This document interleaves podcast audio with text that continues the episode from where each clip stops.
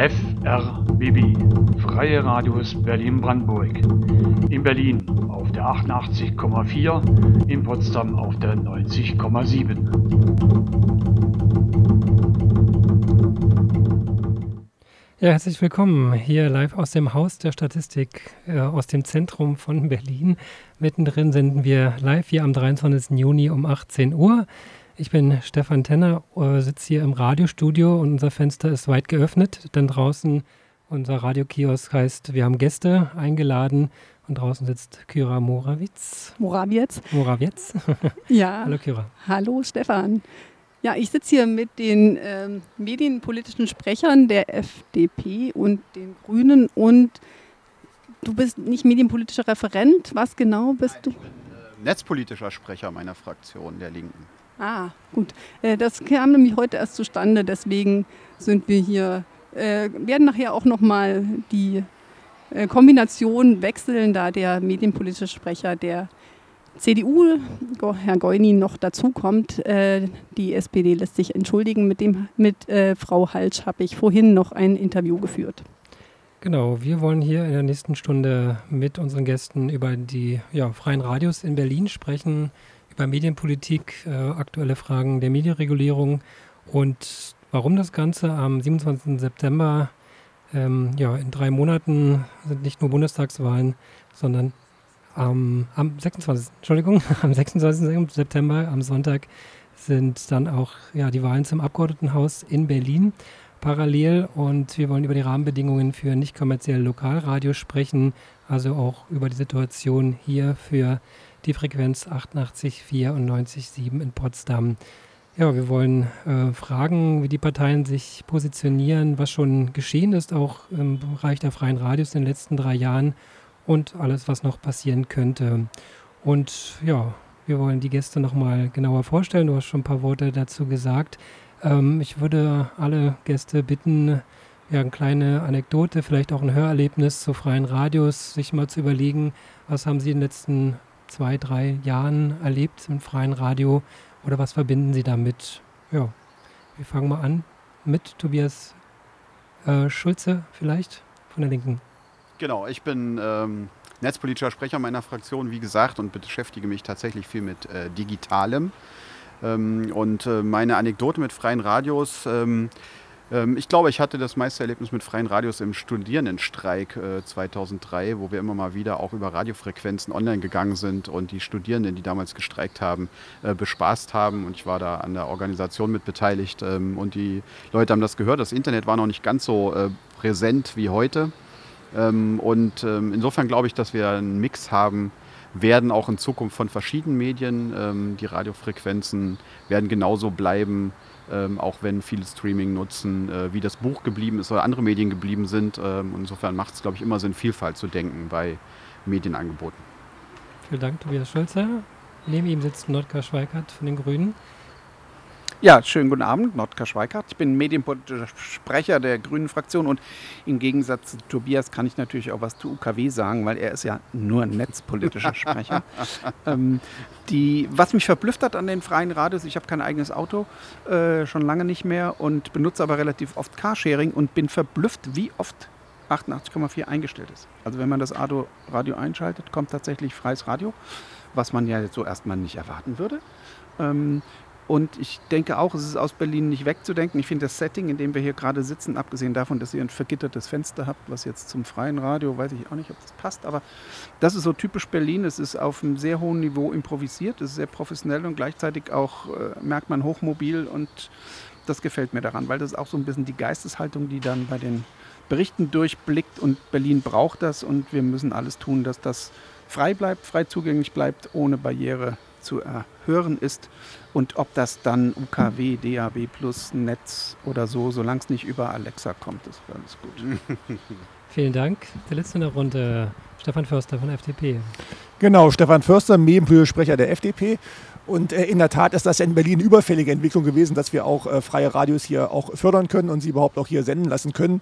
Ist ja bis auf wenige Ausnahmen äh, Bayern und Sachsen seien genannt, ja deutschlandweit schon längst äh, üblich. Und ähm, wir wollen ja gar nicht an die Anfänge von Radio Dreieckland zurückdenken im, im Südwesten, das wäre so das Paradebeispiel, aber auch die Entwicklung in den neuen Bundesländern, also als das anfing mit Radio Korax in Halle oder Loro in Rostock oder auch äh, den Sendern in Thüringen, Radio Frei in Erfurt, das sind natürlich Entwicklungen, die auch 20, 25 Jahre Vorsprung haben und die wir natürlich auch gesehen haben, was dann nach 1990 auch im Ostteil des Landes möglich war. Und deswegen ist es mehr als überfällig, dass wir auch in Berlin-Brandenburg jetzt endlich auch äh, freie Radios, nicht kommerziellen Lokalfunk, Bürgerradios, wie immer Sie sie auch bezeichnen wollen, dann auch auf UKW und hoffentlich bald auch auf DAB Plus haben. Vielen Dank. Zugeschaltet ist uns jetzt auch noch Sabine Fratzke vom Bundesverband der Freien Radios. Sabine, hörst du uns? Ja, ich höre euch. Hallo nach Berlin.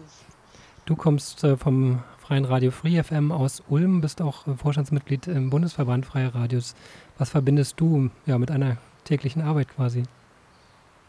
Oh, mit meiner täglichen Arbeit verbinde ich sehr viel, vor allem im Moment auch gerade internationale Zusammenarbeit ähm, bei, und vor allem im Thema Digitalisierung. Da entwickeln wir gerade daran, dass wir unsere ähm, die Datenbanken, die Online-Datenbanken, die wir ursprünglich in den 90er Jahren mal für den Programmaustausch untereinander entwickelt haben, jetzt weiterentwickeln zu Hörplattformen, und äh, wir wollen die auch mit Österreich ver ähm, verknüpfen und auch äh, ungarische Radios einbinden, die sich ja auch im Moment sehr schwer tun, weil sie eben die Frequenzen verloren haben. Genau, da seid ihr sehr aktiv dabei.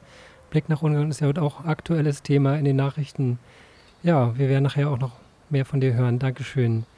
Wir wollen über die Situation freier Radios in Berlin reden. Kyra, du bist seit vielen Jahren aktiv. Wir haben festgestellt, seit 20 Jahren in diesem Jahr. Wie ist der aktuelle Stand? Ähm, seit 2018 hat sich ja etwas auch in den freien Radios verändert. Ähm, vielleicht kannst du mal eine kleine Zusammenfassung geben. Ja, 2001 habe ich tatsächlich angefangen, aber damals bei Free FM. Da war aber Sabine Fratzke dort gerade nicht. Und 2003 war ich auch hier beim Studierendenprotesten dabei. Ja, aber in den letzten Jahren ähm, haben wir, wir haben jetzt seit 2018 eine eigene, äh, quasi eine eigene Frequenzvergabe. Das erste Mal jetzt. Vorher gab es immer nur äh, eine Sendeerlaubnis. Äh, allerdings hat sich das jetzt nicht äh, nur für uns verbessert. Wir haben jetzt nur noch vier Tage statt fünf Tage. Die anderen drei Tage ist ähm, bei einem äh, anderen ähm, nicht kommerziellen Lokalfunk, die ihre hauptsächlich auf äh, Musik- und Kulturprojekte ihren Augenmerk legen, ähm, beziehungsweise ihr Ohrenberg. Also seit 2020 ist nun der Medienstaatsvertrag der Länder Berlin-Brandenburg in Kraft, also der veränderte. Und darin steht auch die Möglichkeit der Förderung der technischen Infrastruktur durch die äh, Medienanstalt Berlin-Brandenburg. Im Herbst letzten Jahres gab es dann die Fördersatzung der MABB für nicht kommerziellen Lokalfunk. Also in Wirklichkeit klingt das viel komplizierter, der Name, aber das ist es letztendlich deswegen können wir seit letztes Jahr auch äh, gefördert werden und haben hier auch das äh, Equipment im Haus der Statistik dadurch finanzieren können. Ähm, ja, und die haben wir dann auch in den anderen freien Radios, wir haben ja hier verschiedene Studios, äh, da einsetzen können. Ähm, ja, und die MABW benutzt, äh, übernimmt auch die Sende- und Leitungskosten, was sich allerdings nicht verändert hat äh, seit den vielen Jahren, die ich jetzt hier freies Radio mache, sind, ähm, dass wir uns alle drei Jahre auf diese Lizenz äh, neu bewerben müssen. Also wir warten gerade auch auf die neue Ausschreibung. Die sollte eigentlich im äh, April oder Mai fertig sein. Ähm, es gibt auch noch keine Basisförderung des Radiobetriebs, keine Förderung der Medienkompetenz und ähm, die Frequenz hat noch immer eine extrem schlechte Empfangbarkeit. Da wären wir ja schon bei den ja, so drei wesentlichsten Punkten, über die wir jetzt äh, reden wollen in den nächsten Minuten. Wir haben an die Parteien auch Wahlprüfsteine geschickt und hoffen auch auf ein paar Antworten dazu von unseren Gästen. Ähm, ja, kommen wir gleich mal zur Frequenz, äh, was ganz Praktisches. Ähm, Sie haben zwar von gesagt, Herr Schweigert, dass äh, man im Radio schnell mal ähm, ja, beim Einschalten für ein geliehenes Auto oftmals die Frequenz dann doch findet, aber die Reichweite in Berlin zumindest ist doch sehr bescheiden.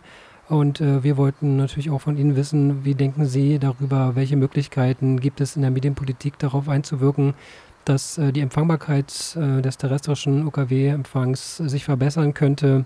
Ähm, das ist ja sozusagen auch ein wichtiger Moment, freies Radio überhaupt hören zu können.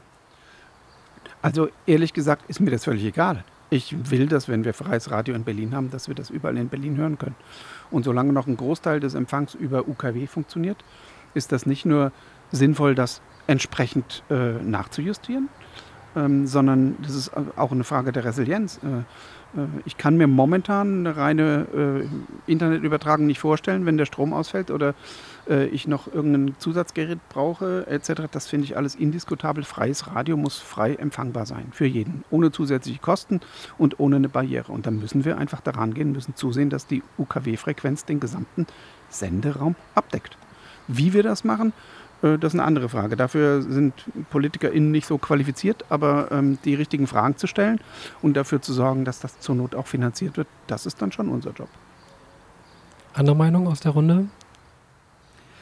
Nee, äh, da hat der Kollege äh, Schweikart vollkommen recht. Ähm, freies Radio muss in der ganzen Stadt empfangbar sein. Die Zeiten von RIAS sind vorbei, wo man nur äh, in bestimmten Teilen der Stadt bestimmte Sender empfangen konnte. Ähm, und äh, wir haben ja auch einen Wegfall von lokaljournalistischen Angeboten äh, im äh, Printbereich zum Beispiel. Und das heißt, Lokalradios bekommen möglicherweise sogar eine größere Bedeutung noch, als sie es bislang hatten. Ähm, und gerade deswegen brauchen wir den Empfang im ganzen Stadtbereich. Also Innenstadtradios brauchen wir, glaube ich, nicht. Und ich kann ihm auch recht geben beim Thema UKW-Empfang. Äh, wir hatten ja gerade die Debatte, ob der RBB bestimmte Rundfunkprogramme aus dem UKW rausnimmt, ähm, wo wir uns doch alle dagegen gestellt haben und gesagt haben, solange UKW gerade für den Bereich Radio der zentrale Kanal ist, äh, jenseits von allem, was im Netz natürlich auch immer stattfinden kann, äh, solange ist das eine Frage auch von sozialer Gerechtigkeit, dass ähm, ohne großen Aufwand, ohne große technische Barrieren Radio zu empfangen ist. Ähm, abgesehen davon, dass die mobile Nutzung natürlich ohne Datenvolumen im Handy sozusagen möglich sein muss. Und das geht eben zurzeit nur mit UKW. Vielen Dank, Tobias Schulze von der Linken. Wie sieht es aus äh, bei der FDP, Stefan Förster? Äh, gar kein Widerspruch zu meinen beiden Kollegen. Es ist, glaube ich, auch Konsens, dass das, was alle bezahlen, auch alle empfangen müssen. Das ist ja am Ende auch so und dass wir neben einer stärkeren UKW-Frequenz, Klammer auf, die sich aber erstmal finden lassen muss und die erst wieder frei wird, wenn jemand irgendwie aufgibt und eine Frequenz frei wird, wir haben ja keine freien in Berlin momentan, Klammer zu, dass wir neben der UKW-Frequenz eben auch eine landesweite äh, Digitalradioabdeckung brauchen. Landesweit meine ich Berlin-Brandenburg, weil man dann auch wunderbar regionalisieren kann.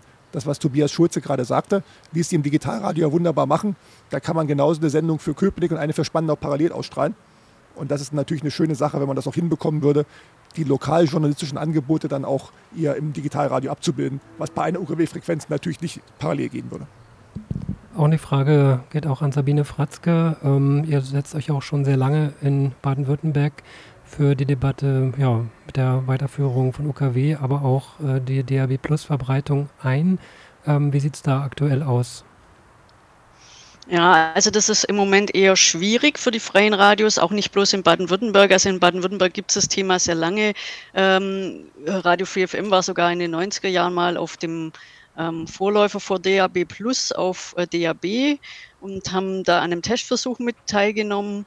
Und wir sind aber in Baden-Württemberg äh, derzeit mehr in der Debatte, dass äh, uns ähm, die Landesmedienanstalt eher gemeinsam auf einem Kanal sieht, wo wir dann irgendwie abwechselnd Programme ausstrahlen sollen.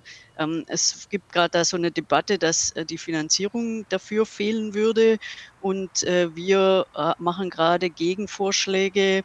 Ähm, wir rechnen selber zusammen, wie man das lösen kann ähm, beweisen, dass äh, wir nicht so viel Geld brauchen, wie die Medienanstalt für uns berechnet hat und versuchen wahrscheinlich jetzt auch selber eine Betriebsgesellschaft zu gründen. Es gibt ja jetzt auch die Möglichkeit, selbst Plattformbetreiber zu werden und das dann wieder für andere anzubieten. Und äh, wir sind inzwischen so weit, äh, uns quasi so auf dem freien Markt zu etablieren, weil wir einfach mit Politik und Regulierungs, äh, Regulierung nicht weiterkommen, weil man eben noch nicht so genau weiß, wo es hingehen soll und deshalb haben wir so den Eindruck, ist die Politik im Moment so eher dabei zu sagen, okay, wir lassen euch mal auf UKW ähm, und ansonsten sehen wir euch eher im Internet, weil das andere wird zu teuer. Also das ist so die Diskussion, die wir bis jetzt immer gehört haben. Und ähm, auch deswegen haben wir dieses Internetprojekt, weil wir damit eigentlich auch beweisen, dass eine Verbreitung im Internet durchaus noch teurer ist, wenn man, äh, wenn man dort wahrgenommen werden will. Und wie wichtig das ist, dass richtige Inhalte wahrgenommen werden oder richtig wahrgenommen werden. Das sieht man ja jetzt auch an, an den Dingen, die in Amerika passiert sind. Also man muss halt da auch schauen, dass man ähm, redaktionell, also auch redaktionell gut äh, bearbeitete Beiträge auch eine, eine entsprechende Verbreitung schafft, äh, dass sie sich durchsetzen gegen Hate Speech und dann ist das Internet im Endeffekt äh, durchaus teurer als ähm, DAB. Und in dieser Debatte, in diesem ganzen Umfeld äh, befinden wir uns gerade. Wir haben jetzt auch gerade festgestellt, dass wir uns überregional vernetzen müssen, weil die Debatte in allen Bundesländern ähnlich ist. Genau, du, ihr habt ja jetzt auch gerade eine Umfrage gemacht äh, zwischen allen freien Radios. Äh, hast du da eine Zusammenfassung? Wie ist der aktuelle Stand auch in anderen Bundesländern? Zu der Entwicklung ja, der terrestrischen Verbreitung auch digital beziehungsweise auf UKW? Wie lange gibt es da überhaupt noch äh, ja, Sicherheiten, dass das auf UKW stattfinden kann, auch was die Lizenzvergabe angeht? Ja, also die Umfrage war das eine und wir hatten inzwischen sogar auch ein, eine überregionale Mini-Konferenz letzte Woche ähm, wo wir uns auch nochmal abgeglichen haben, wie die Entwicklungen in den Bu einzelnen Bundesländern sind. Und ähm, manche Radios sind natürlich mehr in Kontakt mit ihrer Medienanstalt, andere weniger. Aber in, insgesamt ist wirklich so die Tendenz, ähm, dass wir uns wirklich so ein bisschen im Stich gelassen fühlen weil äh, mehr über Netzpolitik diskutiert wird äh, und es eigentlich auch in vielen Medienanstalten gerade gar keine Zeit gibt, sich um freie Radios zu kümmern, wenn man einfach über Regulierung von, äh, von Netzpolitik äh, diskutiert und freie Radios gerade so ein bisschen hinten runterfallen. Und äh, wie gesagt, ähm, man sieht eben erstmal nur ähm, diese Diskussion um das UKW-Ende, aber man hat noch keine Konzepte, was passiert, wenn das UKW-Ende kommt. Und äh, ich das nur noch zur Ergänzung in dieser Debatte um UKW. Es ist ja so, dass die äh, KEF, also die Kommission zur Ermittlung des Finanzbedarfs des öffentlich-rechtlichen Rundfunks, äh, in ihrem äh, letzten Bericht äh, quasi gefordert hat, dass diese Förderung von DAB, also der öffentlich-rechtliche Rundfunk, der hat ja die ganze Infrastruktur für DAB Plus aufgebaut und äh, im Moment wird es ja beim öffentlich-rechtlichen Rundfunk und bei den Kommerzsendern parallel betrieben. Also die sind auf beiden vertreten, bloß eben die freien Radios noch nicht. Und die KEF hat eben jetzt gesagt, dass sie diesen Parallelbetrieb beim öffentlich-rechtlichen Rundfunk nicht mehr gerne sieht, also dass das aus den, äh, sie können es nicht mehr vertreten, dass das aus den Rundfunkmitteln bezahlt wird und deswegen fordert die KEF eigentlich vom öffentlich-rechtlichen Rundfunk, dass mal eine Entscheidung kommt, wann dann jetzt UKW abgeschalten werden soll. Also die KEF möchte, dass die Länderparlamente sich entscheiden, ähm, damit eben diese Doppelfinanzierung nicht mehr äh, stattfindet. Und äh, wie gesagt, es gibt kaum in einem Bundesland dazu eine Entscheidung, es ist alles noch offen. Und es gibt keine Konzepte für freie Radios und wir sind ähm, im Gegensatz zu allen anderen nicht auf DAB vertreten. Unsere Forderung ist da, dass wir Gleichberechtigung fordern mit öffentlich-rechtlichem Rundfunk und den Kommerzveranstaltern. Ich schließe daraus, dass äh, viele parallele Sachen auch sich weiter nicht sofort lösen lassen. Also die Debatte läuft ja auch schon seit 20 Jahren, glaube ich. Also 2010, glaube ich, war Sachsen-Anhalt das erste Bundesland, was dann gesagt hat, ja, wir wollen das jetzt abstalten, aber wir haben es 2021 und äh, es ist bisher noch nicht viel passiert, außer einige ja, Versuche in diesem Bereich. Vielen Dank erstmal für diese Runde, was die Frequenz angeht. Wir wollen jetzt auch äh, reden über das Geld, über die Förderung, über die Möglichkeiten, die es schon bereits gibt ähm, oder genutzt werden. In Berlin, wie gesagt, Kyra, dort ist ja von das zusammengefasst, ähm, gibt es ja zum ersten Mal nach 20, 30 Jahren letztendlich überhaupt erstmal eine Förderung hier für Technik. Ähm, aber dennoch sind ja viele Kosten, die entstehen beim Radiobetrieb, die Räume, die, ähm, ja, die Sachen, die eben anfallen, bis hin zu Personal äh, gar nicht möglich. Deswegen ist das letztendlich eine ja, Eigenfinanzierung, was gezahlt wird. Derzeit ist von der Medienanstalt ja, die Verbreitungskosten und äh, Sendekosten. Das wird übernommen. Ähm, ja, wie sieht es aus? Äh, Nochmal an die Parteien gefragt, wie ja, die Existenz der freien Radios hier in Berlin gesichert werden kann. Ähm, was für Mittel könnten in Zukunft bereitstehen für freie Radios oder sind angedacht, was auch ja, sich sozusagen gesetzlich niederschlägt. Wir wissen nicht, ist jetzt Herr Goin inzwischen schon da? Wenn er noch nicht da ist, dann hätten wir einen kleinen Einspieler von ihm zum Thema. Und zwar Herr Goin, medienpolitischer Sprecher der CDU hat 2019 das gesagt. Uns geht es jedenfalls in der Sache bei diesem Staatsvertrag auch um eine Reihe von Neuregelungen, die wir mittragen. Aber wir haben auch ganz deutliche Kritikpunkte, denn es sind deutlich geworden, ist deutlich geworden in den Beratungen im Ausschuss, dass insbesondere die Medienanstalt Berlin-Brandenburg auch mit Formaten wie Alex äh, völlig unzureichend finanziert ist und völlig unzureichend auch finanziert ist, um neue Herausforderungen zu stemmen. Und weswegen wir diesen Antrag hier heute auch ablehnen, ist einfach der Tatsache geschuldet, dass diese Koalition und die, vor allem die beiden verhandelnden Staatskanzleien sich nicht in der Lage sagen, hierfür auch einen Finanzierungsvorschlag zu unterbreiten. Weil es macht ja keinen Sinn, wenn wir hier schöne Neuregelungen in den Staatsvertrag schreiben, die in der Praxis, das trifft übrigens auch für die freien Radios zu, nicht finanziert werden können. Und das ist etwas, was wir tatsächlich äh, sehr bedauern, dass das hier nicht möglich gewesen ist. Wir haben Vorschläge unterbreitet, wie man durch eine Umstrukturierung der Finanzierung, die über die MABB laufen, dieses entsprechend auch hätte möglich machen können. Ähm, offensichtlich ist die Zusammenarbeit zwischen beiden Staatskanzleien so gut, dass man sich nicht im, imstande sah, das hier nochmal miteinander zu verhandeln.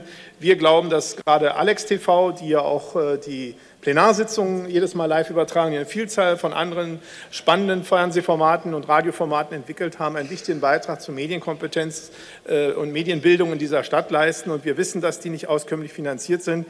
Wir sind sehr gespannt, mit welchen Vorschlägen diese Koalition äh, uns ja noch überraschen wird, wie diese Aufgabe künftig weiter finanziert werden soll. Trifft übrigens auch auf die freien Radios zu, denn die Verpflichtung in den Staatsvertrag zu schreiben, äh, heißt ja noch lange nicht, sie finanziert zu haben. Also insofern sind wir hier leider auf halber Strecke stehen geblieben und das bedauern wir sehr und deswegen können wir diesem Staatsvertrag bei einer Vielzahl Regelungen, die wir trotzdem gut finden, hier aber heute im Ergebnis nicht zustimmen. Vielen Dank. Das, was wir gerade gehört haben, wie gesagt, aus dem Jahr 2019, zwei Jahre her. Der Medienstaatsvertrag wurde damals zwischen Berlin und Brandenburg ja dennoch äh, verabschiedet von der Regierung. Ja, deswegen auch die Frage vielleicht an die Linke oder an die Grüne, an die Grünen, ähm, ja, wie äh, ist da noch etwas möglich ähm, in Zukunft ähm, nachzubessern, auch wenn es da schon die ersten Bess Verbesserungen ja in Form einer Technikförderung bisher gab? Wer möchte antworten?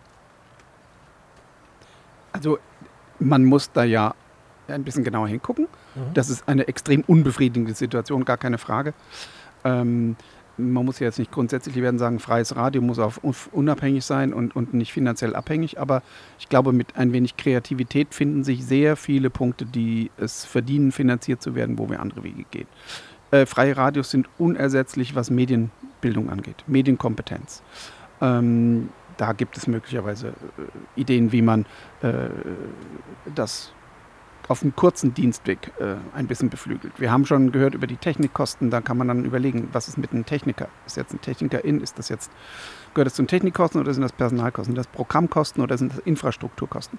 Ich glaube, da kann man genau hinschauen und man muss genau hinschauen, weil letztlich, ähm, da hat auch der Kollege Gorni völlig recht, wir können ja schlecht reinschreiben und uns auf die Fahne schreiben, dass wir die äh, Radios unterstützen, dann lassen wir so einen ausgestreckten Arm verhungern. Es ist ja nun mal ein nicht kommerzielles Modell, ähm, was äh, darauf angelegt ist, ohne Werbung zu funktionieren und sich gar nicht selbst tragen kann. Also wenn wir das wirklich wollen, wenn uns das inhaltlich wichtig ist, dann müssen wir Wege finden, wie wir das finanzieren.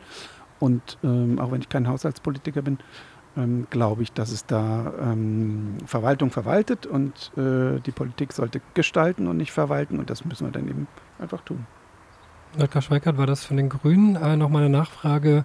Geht es da nur um Haushaltsmittel oder geht es auch um Mittel, die die Medienanstalt aus Rundfunkgebühren ähm, sozusagen ähm, als Auftrag äh, nutzen kann? Was, äh, wo sehen Sie da Spielraum?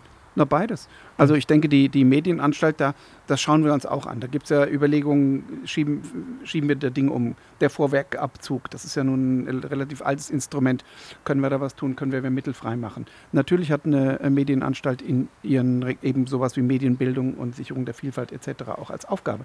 Klar muss das von da kommen, aber ich glaube, wir müssen das zusätzlich oder wir tun gut dran, das zusätzlich äh, von zwei Seiten ähm, in den Blick zu nehmen, weil auch eine gewisse Unabhängigkeit gegenüber der Medienanstalt, die dann gleichzeitig auch die Frequenzen vergibt etc., da kann ich mir auch, ähm, sage ich mal, Konflikte vorstellen. Mir sind noch unabhängigere freie Radios da eigentlich lieber. Tobias Schulze?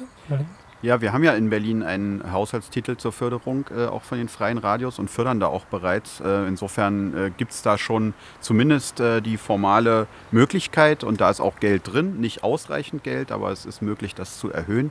Ähm, und bei der MABB, hat der Kollege Schweikert auch gerade gesagt, haben wir natürlich insgesamt jetzt Jahre des Sparens hinter uns. Und ich glaube, wir sind da alle gemeinsam der Meinung, dass in den Zeiten, wo sich das Medienangebot insgesamt so ausdifferenziert, äh, sowohl für die Regulierung als auch für die Medienbildung als auch für die Sicherung von Vielfalt äh, da mehr Geld reinfließen muss in die MABB äh, und die besser ausgestattet werden muss, ähm, dass sie eben äh, sozusagen ihre Stellen finanzieren kann und natürlich auch fördern kann. Also Vielfalt und dazu gehört der freie Rundfunk, äh, diese Vielfalt auch ähm, abbilden kann ähm, und die Vielfalt der Verbreitungswege auch abbilden kann. Ähm, ich glaube, da sind wir uns auch sogar parteiübergreifend einig. Da gibt es natürlich auch äh, Player, die das äh, schwierig finden, gerade der RBB sozusagen. Es ist ja eine Verteilungsfrage aus den Rundfunkgebühren zwischen ähm, RBB und MABB und ähm, da wird es harte Diskussionen geben, äh, gibt es auch jetzt schon, aber mit der neuen äh, Leitung, Frau Dr. Flecken, haben wir da auch äh, Gespräche zugeführt ähm, und haben uns da durchaus verständigt, auch jetzt im letzten Ausschuss, äh, dass wir die Aufgaben der MAB uns neu angucken wollen und dann auch gucken wollen, sozusagen, wie die Finanzen den neuen Aufgaben, den gewachsenen Aufgaben auch hinterherlaufen. Ich spreche mal jetzt. Ich spreche mal jetzt noch kurz für die SPD. Ich habe ja vorhin mit der Karin Halsch gesprochen. Ähm, leider gab es so extrem technische Probleme, dass ähm, das Interview besser in eine Neues-Sendung passen würde als hierher. Deswegen äh, nur ganz kurz. Äh, sie hat gesagt, dass die ähm, dass gerade im Punkt Medienkompetenz äh, da auf jeden Fall noch eine weitere Möglichkeit gegeben werden sollte und äh, dass wir da von den freien Radios auch äh, eingeladen werden, etwas ähm, Konzepte zu schreiben, damit die SPD das weiter fördern kann. Und ähm, sie ist der Meinung, dass es sich vielleicht schon lohnt, ähm, am Medienstaatsvertrag nochmal weiter, äh, ja, dass wir da weiter anklopfen, ob da nicht dann doch nochmal eine weitere Änderung, Änderung möglich ist. Frage auch an die FDP.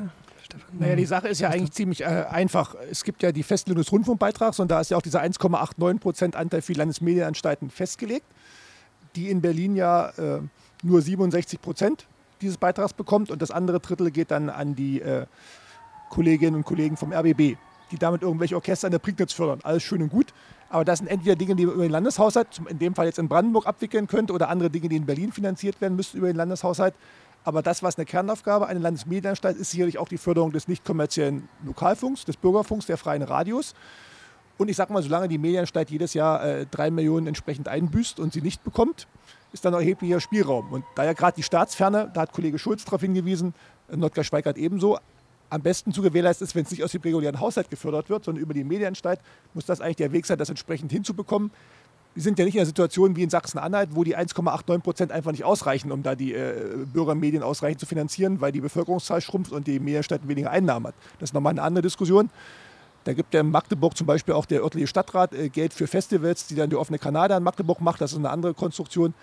Aber all das, was man hier in Berlin-Brandenburg finanzieren könnte, von einem besseren Kanal bis hin zu einer auch äh, Projektförderung, auch einer institutionellen Förderung, das könnte die Medienstadt alles leisten, wenn der Vorwegabzug weg wäre. Und insofern müssen wir daran arbeiten, gemeinsam mit Brandenburg, dass wir das hinbekommen in der neuen Legislaturperiode. Ein Aspekt ist ja auch noch, dass äh, die Medienanstalt ja auch selbst einen offenen Kanal betreibt, ähm, da ja auch bestimmte Gelder ähm, ja, fließen, ähm, die natürlich äh, im Vergleich zur Förderung der freien Radios ja, äh, extrem unterschiedlich ausfällt. Aber es sind ja auch ganz andere Aufgaben, es ist ja nochmal Fernsehen dazu. Aber äh, trotzdem sind da sicher auch noch ein paar Spielräume. Vielleicht auch die Frage an Sabine Fratzke vom Bundesverband Freier Radios. Wie sieht die Finanzierung bei euch aus ähm, und wie hat sich das entwickelt? Ja, ich habe äh, sehr viel Kontakt gerade nach Brandenburg, weil es gibt ja da so ein Programm der West-Ost-Partnerschaft und äh, das ist ganz toll, dass wir mit Radio Ginseng wahrscheinlich hier ein wenn das äh, gewinnt, dann werden wir da eine Partnerschaft anberaumen und dann wird man das auch die Unterschiede ganz deutlich sehen. In, in, und da, deswegen fällt mir das gerade ein, da sage ich nämlich immer, dass sie dass sie, dass die Parallelen zwischen äh, Baden-Württemberg und Brandenburg da vielleicht sogar schon da sind, weil wir hatten auch die ersten Jahre ähm, eine Förderung, die ähm, ja, die eben sich nur auf Technik beschränkt hat. Inzwischen, wir sind dann aber sehr schnell, innerhalb von ein, zwei Jahren hat man dann gesehen, dass eben die Technikförderung alleine nicht ausreicht und wir sind äh, mittlerweile bei ähm, diesen acht bis neun freien Radios in Baden-Württemberg bei einem Sockelbetrag Förderung und bei Technikförderung. Also das heißt, ähm, wir müssen sagen, natürlich reicht das hinten und vorne nicht. Wir haben äh, zwei Angestellte, die äh, müssen wir jetzt nächstes Jahr ähm, den Lohn anhöhen, weil sie auf den Mindestlohn äh, sonst hinter den Mindestlohn runterfallen. Also das heißt, die verdienen nicht besonders viel, sind aber den ganzen Tag da. Äh, die beiden Angestellten können wir äh, halbwegs finanzieren. Sie machen aber jeweils die Arbeit von drei Leuten. Also so ist ungefähr die Selbstausbeutung da. Aber wir haben immerhin die Möglichkeit, dass wir äh, Leute anstellen. Und äh, die Technikfinanzierung, da wird äh, die Übertragungstechnik finanziert. Also das heißt, ähm, die, die, die Leitungskosten zur Antenne und die Ausstrahlung zur Antenne, ähm, das wird alles äh, gefördert. Und ähm, dann gibt es für uns noch eine Möglichkeit, ähm, für bestimmte Notfälle äh, Förderungen zu beantragen. Und äh, wir haben eine Sondersituation, da wollte uns die Medienanstalt in den 90er Jahren ähm, nicht noch zusätzlich uns Gelder für die Ausbildung geben und hat dann ein Bildungszentrum in, in Rheinland-Pfalz aufgebaut.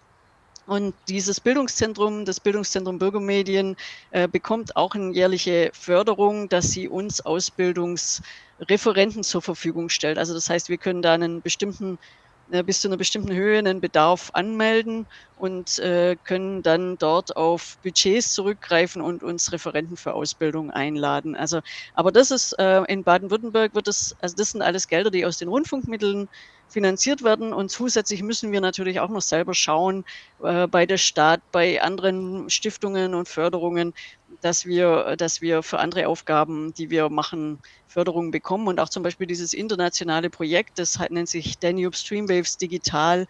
Das ist aus einer äh, Donauraumförderung äh, des Land Baden-Württembergs, also direkt vom Staatsministerium gefördert. Das sind dann eben immer zusätzliche Mittel, um die wir uns bemühen müssen.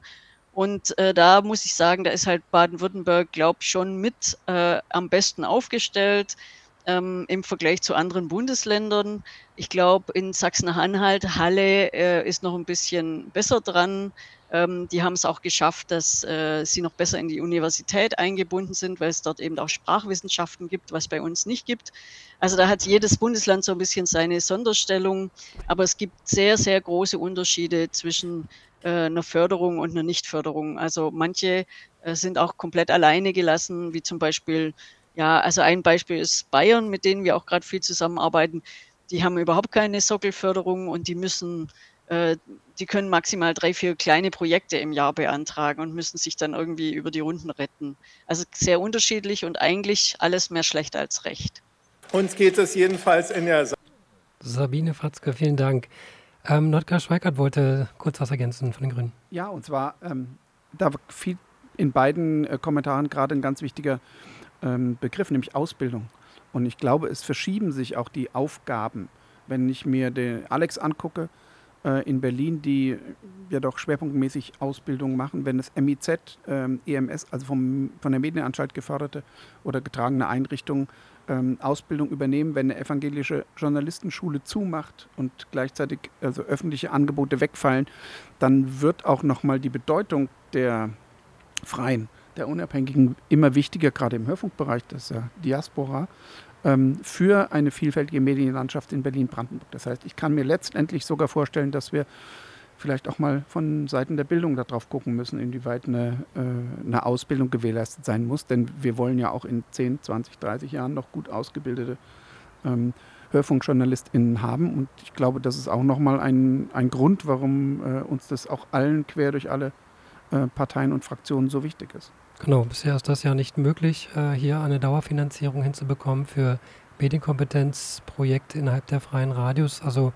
ähm, die Ausbildung so aus meiner Erfahrung, also ich war auch viele Jahre in Sachsen-Anhalt bei Radio Korax aktiv und danach auch in Schleswig-Holstein, habe dort das freie Radio in Neumünster mit aufgebaut, was ähm, vor zwei Jahren on air gegangen ist. Und äh, das, äh, ja, der Bereich Medienkompetenzförderung war immer einer, der ähm, ja, sehr unterschiedlich dort gehandhabt wurde. Dort in Sachsen-Anhalt war es eben über die Medienanstalt äh, möglich, äh, ja, sozusagen die Basis-Ausbildungskurse zu finanzieren. Und das war ähm, hier bisher noch nicht möglich, weil aus dem äh, laufenden Sendebetrieb ähm, ja eigentlich die Ausbildung im freien Radio stattfindet. Also in der Praxis die täglichen Aktivitäten, die müssen äh, sozusagen begleitet werden. Neue Leute, die dazukommen. Und auch das wäre sozusagen eine wichtige Aufgabe hier in Berlin, sowas zu ermöglichen. Das ist bisher nicht äh, ja, so geschehen und deswegen ist da vielleicht noch äh, ein Spielraum, der ja, hier passieren müsste. Wir haben jetzt einen neuen Gast, äh, ein fliegender Wechsel sozusagen, eben ähm, ja, von der Linken. Äh, Tobias Schulze musste gehen und Christian Goini von der CDU ist dazugekommen. Vielen Dank für den spontanen Besuch hier bei uns. Wir haben Sie ja. vorhin schon in einem U-Ton gehört. Vor zwei Jahren haben Sie auch ähm, etwas zum Medienstaatsvertrag gesagt und zur Finanzierung freier Radios. Willkommen zunächst in der Runde. Dankeschön. Sorry for being late. Kein Problem. Ähm, wir haben vorhin die ähm, Runde eröffnet mit ja, Anekdoten oder Erinnerungen zu Freien Radios, zum Freien Radio Berlin. Haben Sie irgendwas, was Sie mit dem Freien Radio Berlin äh, verbinden, Erinnerungen, die Sie teilen wollen? Ähm, naja, also ist so, so, so, ein bisschen freies Radio. Also ich habe früher selber mal Radio gemacht, allerdings beim offenen Kanal äh, über drei Jahre. Äh, da waren wir mit einem Verein Mitgründer äh, des offenen Kanals in den 80er Jahren und äh, ich hatte damals eine Radiosendung mit einem Freund moderiert, die nannte sich Black and Blech, jeweils mit Ä geschrieben. Und wir haben schwarze Musik gespielt und äh, irgendwie blöde Jingles, die uns aufgefallen waren, persifliert. Vielen Dank. auch selbst mal im Radio dabei. Das ist immer eine gute Grundlage, überhaupt Beziehungen äh, dazu zu haben. Und dafür ist ja, sind auch die freien Radios da, ähm, ja, der Zugangsoffenheit und eine Möglichkeit. Wir waren jetzt gerade bei dem Punkt Medienkompetenzförderung. Ähm, sehen Sie auf Anhieb äh, spontan Ideen und Möglichkeiten, auch im nicht kommerziellen Lokalradius äh, Medienkompetenz zu fördern? Das ist eben ähm, derzeit nicht möglich oder nur in kleinen Projekten. Was für Ideen gibt es seitens der CDU, die Medienkompetenzförderung zu verbessern? Also ganz, ganz praktisch, also sozusagen aus meiner, meiner, meiner Jugenderinnerung als äh, selber jemand, der mal so ganz aus Engagement und Freude Radio gemacht hat. Also ich glaube, man muss denjenigen, die es machen wollen, auch die Möglichkeiten geben, ähm, entsprechend äh, ihre Ideen auch äh, im und mit Radio umzusetzen, wes weswegen wir ja auch die Idee der freien Radios gut finden. Und ich glaube, wenn man da die Möglichkeiten schafft, dass möglichst viele da auch mitmachen können. Ich glaube, diese, diese Praxis, dieses Selbermachen, das ist eigentlich das Beste, was man im Bereich Medienkompetenz machen kann. Also geht, geht mir so. Also wenn man das einfach mal selber gemacht hat, dann, dann, dann lernt man ganz viel dabei. Äh, technisch, praktisch, wie interviewt man, wie, wie recherchiert man Themen, was, was für Musik gibt es, wie präsentiert man das. Und ich glaube, das ist einfach das Tolle. Also so, so nicht nur Theorie, sondern Praxis. Und dafür brauchen wir freie Radios. Und dennoch braucht es auch dafür Geld für die Medienkompetenzförderung. Ähm, also es geht ja darum, dass man ähm, ja, viele Radio machen und das dabei lernen, indem sie herkommen, die Studios, die es in Berlin gibt, äh, nutzen. Dennoch äh, gibt es derzeit keine Möglichkeit ähm, ja, einer Basisförderung auch für diesen Medienkompetenzbereich. Gibt es da konkrete Ideen Ihrerseits? Naja, also wir, wir haben ja eine Diskussion, wo wir ja leider in den letzten Jahren nicht so richtig vorangekommen sind. Nicht? Also wir haben ja im Haushalt Geld eingestellt äh, für, für diesen Doppelhaushalt. Äh, die letztes und, und, und dieses Jahr, äh, da, da gibt es ja einen kleinen Betrag. Ich glaube, das ist eher bescheiden, aber immerhin. Ähm, und wir diskutieren ja schon länger. Wir hatten es jetzt auch gerade noch mal mit den Kollegen, Kolleginnen und Kollegen hier im Medienausschuss die Frage, wie man den entsprechenden Staatsverträge ändert und den Vorwegabzug noch mal ändert. Und das war ja schon ich glaube, damals die Idee, die, die wir vertreten haben, um darüber auch noch eine, bessere Finanzierung der, der freien Radioszene äh, möglich zu machen. Und das ist für uns nach wie vor aktuell und äh, wir sind äh, unermüdlich optimistisch, dass uns das in der kommenden Wahlperiode endlich mal gelingt. Äh, und ich glaube, wir haben da über fünf Fraktionen einen ganz breiten Konsens. Das heißt, ein, mehrere von den fünf werden bestimmt nach dem September regieren und wenn die das dann gemeinsam wieder auf den Schirm nehmen, dann haben wir vielleicht endlich mal eine Chance, das zu ändern. Äh, nur, kurz zur, ähm, für diejenigen, die nicht so drinne stecken in dem Thema. Es ist äh, Geld eingespeist, das ist wahr, aber wie ich ja vorhin dargelegt habe, das betrifft nur die Medien, äh, die technische Infrastruktur, für die das Geld zur Verfügung steht. Also letztes Jahr und dieses Jahr, ja, es ist Geld da, aber es kann halt gerade für diese Medienkompetenzförderung oder für Basisförderung, wie hier auch im Haus der Statistik, müssen wir Miete zahlen und in anderen Standorten. Dafür kann das alles nicht verwendet werden, auch wenn natürlich die Frage ist, inwieweit kann da mit kreativ gehandhabt werden, wie äh, Notgar Schweikert das vorhin gesagt hat und ist nicht da, wo die Technik steht, auch technische Infrastruktur. Gut, das wäre dann weiter zu diskutieren. Genau, und äh, wir sind immer noch hier live, äh, senden aus dem Haus der Statistik, aus einem der Radiostudios der Freien Radios. Hier mit äh, Gästen, einerseits zugeschaltet Sabine Fratzke vom Bundesverband Freier Radios und den medienpolitischen Sprechern verschiedener Fraktionen. Ähm, eine Entwicklung, die es in den letzten Jahren auch immer etwas äh, bremsend war, auch bei der Veränderung des Medienstaatsvertrags, war ja auch immer die Zusammenarbeit mit Brandenburg. Da musste man ja dann zusammen an einem Strang ziehen. Wie sieht das aus Ihrer Sicht äh, aktuell aus? Also die Zusammenarbeit mit Brandenburg, ähm, dort gibt es ja auch inzwischen in Frankfurt oder das erste freie Radio auf einer einen Frequenz, die sich zwar teilt ähm, und auch eine Möglichkeit jetzt gefunden hat, ähm, vielleicht in den nächsten Wochen dann auch eine Förderung zu bekommen äh, für die technische Verbreitung. Äh, in Potsdam sendet das freie Radio Frapo mit auf der Frequenz hier, ähm, das zusammen mit dem freien Radio Berlin sendet. Dennoch gibt es viele äh, ja, Initiativen, die noch nicht auf OKW in Brandenburg sind. Also auch dort gibt es eine Entwicklung. Wie sehen Sie das aus Berlin, diese Zusammenarbeit in Brandenburg mit den Brandenburger ja, Politikerinnen und Politikern gemeinsam an einem Strang zu ziehen? Gibt es da Zusammenarbeit? Ja, ich glaube, das ist ein Stück weit besser geworden. Noch nicht ideal. Äh, natürlich liegt es doch ein Stück weit an unterschiedlichen äh, Interessen, die, die da vorhanden sind. Aber wenn man tatsächlich nochmal an die Medienstaatsverträge rangeht, dann sind das ja welche, die wir in beiden Bundesländern diskutieren müssen. Und dann müssen wir natürlich auch mit den Brandenburgern da zusammen was finden. Und ähm, um, umso schöner und so wichtiger ist es, dass es eben halt auch eine, eine wachsende freie Radioszene in Brandenburg gibt. Äh, und dann kann man da sicherlich auch gemeinsam gucken, wie man das äh, zusammen auch weiter, weiter fördert. Also äh, da müssen wir mehr machen. Ja, und wie gesagt, über, die, über den Weg des Vorwegabzugs gibt es, glaube ich, eine seriöse Finanzierungsmöglichkeit. Ähm, und äh, dann, dann haben auch in beiden Bundesländern äh, die freien Radioszenen auch was davon. Andere? Ja, man kann natürlich sagen, dass die ähm, Brandenburger noch nicht so ganz erkannt haben, dass es einen Zusammenhang gibt zwischen dem Vorwegabzug und äh, auch mehr ermöglichen zu können.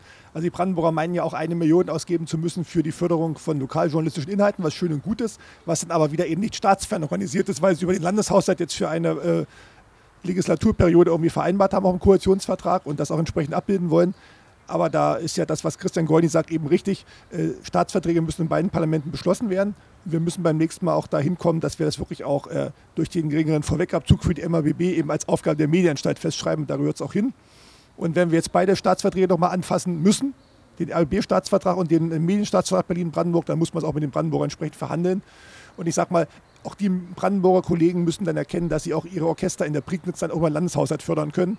Aber eben bestimmte Aufgaben von Medienkompetenz, von institutioneller Förderung der freien Radios eben nur staatsfern gehen in die Medienanstalten. Das ist, glaube ich, dann der gordische Knoten, der durchschlagen werden muss. Dr. Schweikert, das ist, dazu? das ist ja gerade eine äh, bundesweite Entwicklung, dass über UKW nachgedacht wird, dass die Sender nachdenken, die Medienanstalten nachdenken, inwieweit sie flexibilisieren ihr Angebot ähm, und ich glaube, das ist der richtige Moment, wo man das auch thematisieren muss.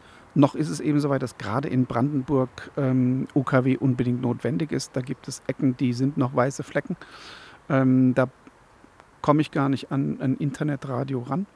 Ähm, und äh, ich glaube, im Zuge dieser Debatten, wo wir, die Kollegen haben es äh, zu Recht erwähnt, wo wir die Staatsverträge nochmal anfassen, und das werden wir mit Beginn der Legislatur hoffentlich sehr schnell tun, ähm, werden wir versuchen, das äh, mit einzubauen und einfach sicherstellen, dass, wie Christian Gorni auch gesagt hat, dass man, egal wo man ähm, sich befindet, eben Radio machen kann, dass man das als junger, alter Mensch, der Interesse daran hat, ähm, erlernen kann. Und das ist eben ein niedrigschwelliges Medium, was momentan auch mit einem OKW-Radio sehr niedrigschwellig die Menschen erreicht. Eigentlich eine Win-Win-Situation, ist sogar erdbebensicher und wenn der Strom ausfällt, geht es trotzdem noch. Und äh, das festzuhalten da äh, und auszustatten, das haben wir uns zusammen auf die Fahne geschrieben. Und das ist mal ein schönes Projekt, was in der Tat fünf Fraktionen, fünf Parteien übergreifend auf Zustimmung stößt, sodass wir da eigentlich keine größeren Hindernisse sehen, völlig egal in welcher Konstellation dann regiert wird. Ja, vielen Dank, dass Sie sich dann äh, auch einsetzen, dass in Brandenburg mehr passiert und alle an einem Strang ziehen. Ich möchte gerne nochmal äh, die Ebene nochmal ein Stück nach oben heben. Ähm, es gibt ja auch, ähm, auch auf europäischer Ebene äh, ja, medienpolitische Forderungen, den sogenannten Community-Radio-Bereich zu fördern. Ähm, Sabine Fratzke vom Bundesverband Freier Radios ist ja auch hier mit dazu geschaltet. Ähm, es gibt ja, ja, ja die noch viele, viel zu tun, wenn man sozusagen in verschiedene Länder guckt. Aus deiner Sicht, äh, wie stellt sich das für dich dar? Wie sind bisher die Forderungen, die es zum Beispiel vom Europarat und vom Europaparlament äh, konkret ja gibt, umgesetzt? Äh, ihr arbeitet ja auch sehr international zusammen und der Bundesverband Freie Radios ist ja auch ja, international vernetzt. Vielleicht noch ein, ja, eine Meinung dazu von dir. Ja, also das, ähm, das, was die Europäische Union von den Ländern fordert, ist ist äh, überhaupt nicht umgesetzt. Die fordert eigentlich eine flächendeckende Möglichkeit für ähm, freie oder für Community-Medien, für Community-Radios. Und ähm, davon kann man in Deutschland natürlich nicht sprechen. Also so ist das ganz einfach zusammengesetzt ich, äh, oder zusammengefasst. Ich habe es ja vorher schon so ein bisschen erläutert, äh, dass die Lage in den Bundesländern sehr unterschiedlich ist. Und ich finde es auch toll, wenn sich da in Berlin jetzt echt äh, was tut. Das würde mich begeistern, weil wirklich gerade Berlin-Brandenburg als Bundesvorstand äh, immer wieder bei uns Thema ist. Und ähm, natürlich ist es auch gerade für, für eine Hauptstadt, ähm, wäre es auch mal ein Signal an andere Länder vielleicht, ähm, wenn da die Situation sich verbessern würde, dass vielleicht andere Länder auch nachziehen. Hm, genau, das ist ja dann immer so ein bisschen die Sache, wer redet mit wem und äh, welche Vorgaben muss man überhaupt beachten. Letztendlich wird die Medienpolitik auf äh, Länderebene ja, entschieden und umgesetzt und deswegen ist das eben ja, wichtig, dennoch mal ja, über den Tellerrand hinaus zu gucken. Jetzt äh, haben wir viel über medienpolitische Dinge hier in Berlin und Brandenburg geredet. Wir wollten jetzt äh, gegen Ende äh, unserer Diskussionsrunde auch nochmal über die freien Radios selber reden, über die Praxis, ähm, ja, wie sozusagen ähm, das umgesetzt wird. Es gibt äh, verschiedene Studios hier in Berlin, vielleicht nochmal was aus der Praxis kannst du noch mal, Kyra, ja, ein bisschen erzählen, ähm, wie freie Radios funktionieren, wie äh, die Möglichkeit der, des Mitmachens ähm, stattfindet und welches Korrektiv auch freies Radio vielleicht für Berlin darstellt, für die Medienlandschaft hier? Ich äh, fange mal an mit der äh, Struktur, mit dem Aufbau hier in Berlin. Das ist nicht ganz so einfach. Berlin-Brandenburg ist ja auch quasi eine Frequenz, 88,4 und 90,7. Die ähm, 88.4 ist ja, wie wir vorhin schon gesagt haben, nicht so wahnsinnig gut empfangbar, äh, weil sie äh, von einer Antenne aus sendet, die für den amerikanischen Sektor damals senden sollte. Und in Potsdam ist die 90,7 äh, mit dem gleichen äh, Programm zu empfangen. Hier in Berlin haben wir äh, vom Freien Radio aus vier Tage das ist so strukturiert, dass der Montag letztendlich von Potsdam bzw. Brandenburg bespielt wird. Dienstag ist Collaboradio dran, die hier unter anderem auch vom Haus der Statistik aus senden, aber auch äh, Studios in Neukölln haben und in Kreuzberg. Am Mittwoch äh, ist dann Studio Ansage dran, die in Friedrichshain sind, aber auch von hier vom äh, vom Haus der Statistik aus so äh, senden und der Donnerstag wird von Pi Radio koordiniert, die in der Lottumstraße sitzen und schon sehr lange freies Radio machen und die auch wiederum zum Beispiel Radio Woltersdorf und andere freie Radios aus Brandenburg mit eingebunden haben. Ähm, ja, es gibt unterschiedliche Schwerpunkte, klar, je nachdem. Es ist ja schon nun mal sehr bezirksgebunden. Berlin ist sehr unterschiedlich zusammengesetzt äh, in den jeweiligen Kiezen. Ähm, und so ist es halt auch so, dass die Tage sehr unterschiedlich strukturiert sind. Und wer Lust hat, äh, freies Radio mitzumachen, das ist halt tatsächlich so, dass dadurch, dass es dafür überhaupt keine Finanzierung gibt, ähm, und diejenigen, die Radio machen, sich ja auch immer ums Radiomachen selber kümmern müssen noch und ums äh, Sende, äh, Sendung fahren, dass es ähm, nicht immer einfach ist, auch ähm, da reinzukommen. Leute, die Interesse haben, die können an ähm, zum Beispiel an die Kontaktadresse von uns schreiben, an kontakt.fr-bb.org. Wir sind ja als ähm, äh, als eine Gemeinschaft bürgerlichen Rechts haben wir ja diese äh, Frequenzgrade, also FRBB, also Freie Radios Berlin-Brandenburg. Inzwischen gibt es da auch einen Verein, äh, wo die Freien Radios Berlin und Brandenburg mit organisiert sind. Und äh, dort wird dann das an die verschiedenen Studios weitergeleitet, wo sich dann jeweils Personen drum kümmern. Aber da das halt, ja, wie gesagt, Finanzierung auch hierin äh, ja, eine Rolle spielt, weil sich ja um andere Sachen ja immer gekümmert werden muss, halt auch um sowas wie Miete, ist dafür nicht immer unbedingt Zeit, was ein bisschen, also was auch zeigt, wie schade das ist für, dass Leute nicht so einfach, äh, dann nicht so niedrigschwellig einfach mit reinkommen können. Kannst du nochmal schildern, wie es letzte Jahr abgelaufen ist? Also Corona hat ja natürlich auch in den freien Radios dafür gesorgt, dass man sich nicht treffen konnte. Wie war die Situation, ähm, hier in dem Bereich überhaupt zusammenkommen zu können? Ist ja als Community-Radio gemeinschaftlich organisiert schwierig gewesen. Ja, hier das Haus der Statistik. Wir haben ja hier dieses Studio sehr praktisch gebaut. Drinne ist, ähm, deswegen gab es da auch unter anderem diese Entwicklung hier, dieses Radiokiosk. Äh, drinne sitzt die Person, die die Sendung fährt und draußen können dann Gäste dazukommen oder Menschen, die halt das Radio mit äh, Inhalten füllen. Viel wird jetzt auch von, äh, von Einzelpersonen von zu Hause gemacht. Es ist auch technisch viel passiert. Es, gab, es gibt da sehr, sehr unterschiedliche ähm, Sachen, die da auch ausprobiert wurden und zum Teil auch, äh, weil sie nicht so gut funktionierten, wieder äh, verworfen wurden und nochmal neu.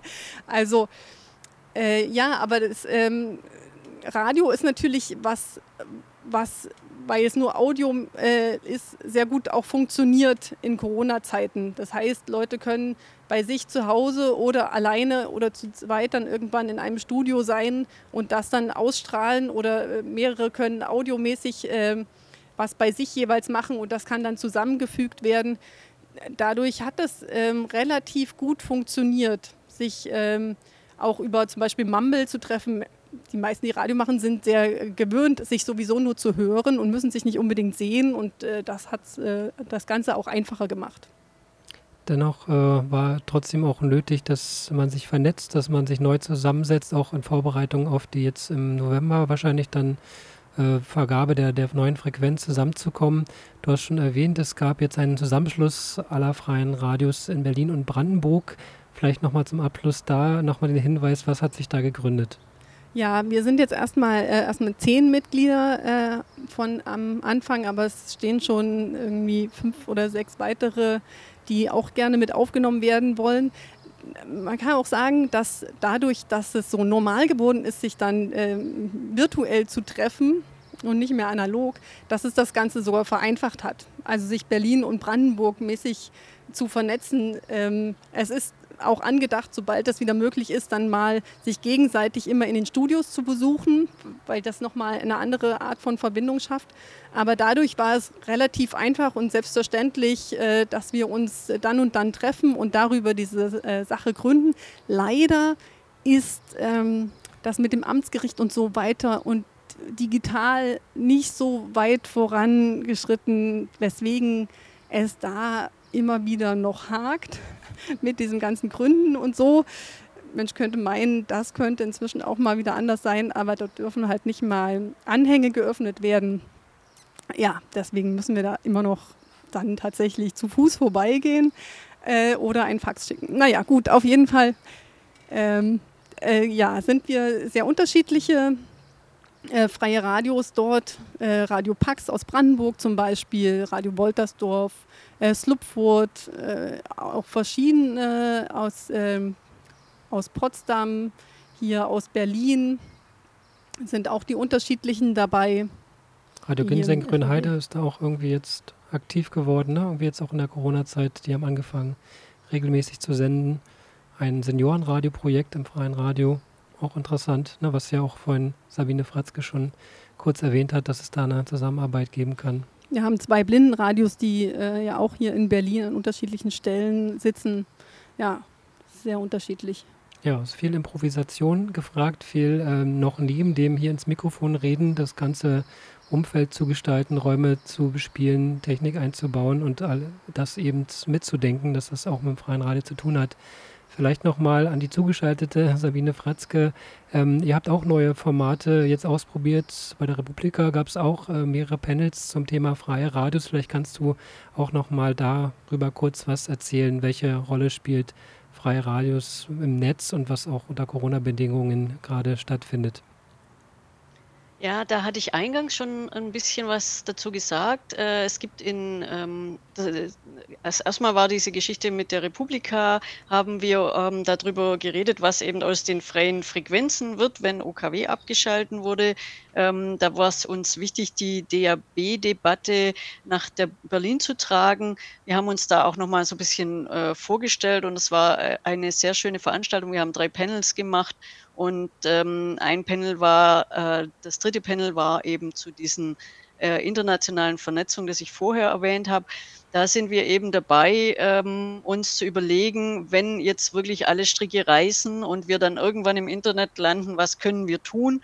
Und gerade in Österreich gibt es da eine große Debatte, ähm, dass ähm, man einen, eine, einen Gegenpol zu den chinesischen und amerikanischen Plattformen schaffen will.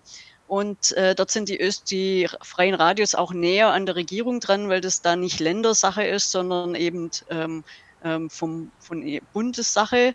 Und ähm, das heißt, der Dachverband kommuniziert dann nicht immer mit den einzelnen Länderparlamenten und die kriegen dann eben diese Debatte sehr ähm, direkt mit und sind da auch stark daran beteiligt und möchten eben unsere ähm, Austauschplattformen, Freie Radio Net, wo wir eben seit 25 Jahren Audios hochladen, wo es ich weiß gar nicht, welche großen Zahlen von Audios da liegen. Das sind auch teilweise wirklich historische Dokumente. Und ähm, da gibt es ein Pendant in Österreich dazu, das nennt sich Cultural Broadcasting Archive. Und da sind wir eben dabei zu gucken, wie diese Audios sich international besser vernetzen. Da gibt es ein Projekt, das wird von der Open Knowledge Foundation äh, gefördert ähm, und von der NetID in Österreich. Das nennt sich Open Audio Search, ist aus dem Radiokontext entstanden. Da sollen quasi Audio, Audios vollautomatisch verschlagwortet werden und diese Schlagworte, also die werden dann in einem zweiten Projekt äh, miteinander verknüpft. Das heißt, wenn ich dann äh, äh, auf der österreichischen Plattform nach einem bestimmten Schlagwort suche, werden wir mir dann auch Audios aus Polen, aus Ungarn oder eben aus Deutschland angezeigt. Und so wollen wir eben diesen redaktionell aufbereiteten Audios mehr ähm, mehr Druck verleihen und auch äh, schauen, dass sie, dass sie sich im Netz besser durchsetzen. Also das heißt, wir diskutieren auf der einen Seite ganz stark ähm, daran, dass wir eben äh, bedacht werden, auch mit äh, Technologien, äh, mit denen eben der öffentlich-rechtliche Rundfunk und die Kommerzsender bedacht werden, also wie zum Beispiel DAB. Und auf der anderen Seite versuchen wir uns aber auch ähm, weiterzuentwickeln. Und ich glaube, da sind wir ganz, ganz weit vorne dran bei den Digitalisierungsdebatten. Und was ich da abschließend noch sagen will, es gab bis jetzt äh, Förderungen für den Wirtschaftsbereich und auch für die Forschung in der Digitalisierung in der Europäischen Union. Aber so richtige äh, Digitalisierungsprogramme für die Zivilgesellschaft, die gibt es noch gar nicht. Also das heißt, gerade diese ganzen ähm, äh, Homepages, die wir entwickeln, um diese Sieben-Tages-Mediathek äh, online zu bekommen, äh, die werden nirgendwoher finanziert. Die meisten Radios haben das nicht. Soweit ich weiß, ist gerade Radio 4FM und vielleicht auch noch Radio Loro in Rostock die einzigen in Deutschland, die es bis jetzt geschafft haben, ähm, diese, diesen GEMA-Möglichkeit, sieben Tage Nachhörbarkeit mit Musik zu ermöglichen. Und ich glaube, dieser GEMA-Vertrag ist, glaube seit vier Jahren schon am Start und wir haben gar keine Finanzmittel, um wirklich diese Programmierung zu machen. Und da äh, wäre es eben gut, wenn äh, zivilgesellschaftliche ähm, Institutionen auch bei Förderprogrammen bedacht werden. Vielen Dank, Sabine Fratzke, für die Zuschaltung. Vielen Dank allen, die hier vor Ort waren im Haus der Statistik aus Berlin. Wir haben jetzt hier eine Stunde lang über freie Radios in Berlin gesprochen. Vielen Dank an Tobias Schulze von der Linken, Ludger Schweikert von den Grünen, Stefan Förster von der FDP, Sabine Fratzke vom Bundesverband Freie Radios und Christian Goini von der CDU. Danke, äh, ja, dass wir hier miteinander reden konnten. Wir hoffen, wir haben ein bisschen, ja, ein bisschen Anstöße geben können und viel Erfolg beim ja, Wahlkampf in den nächsten Wochen.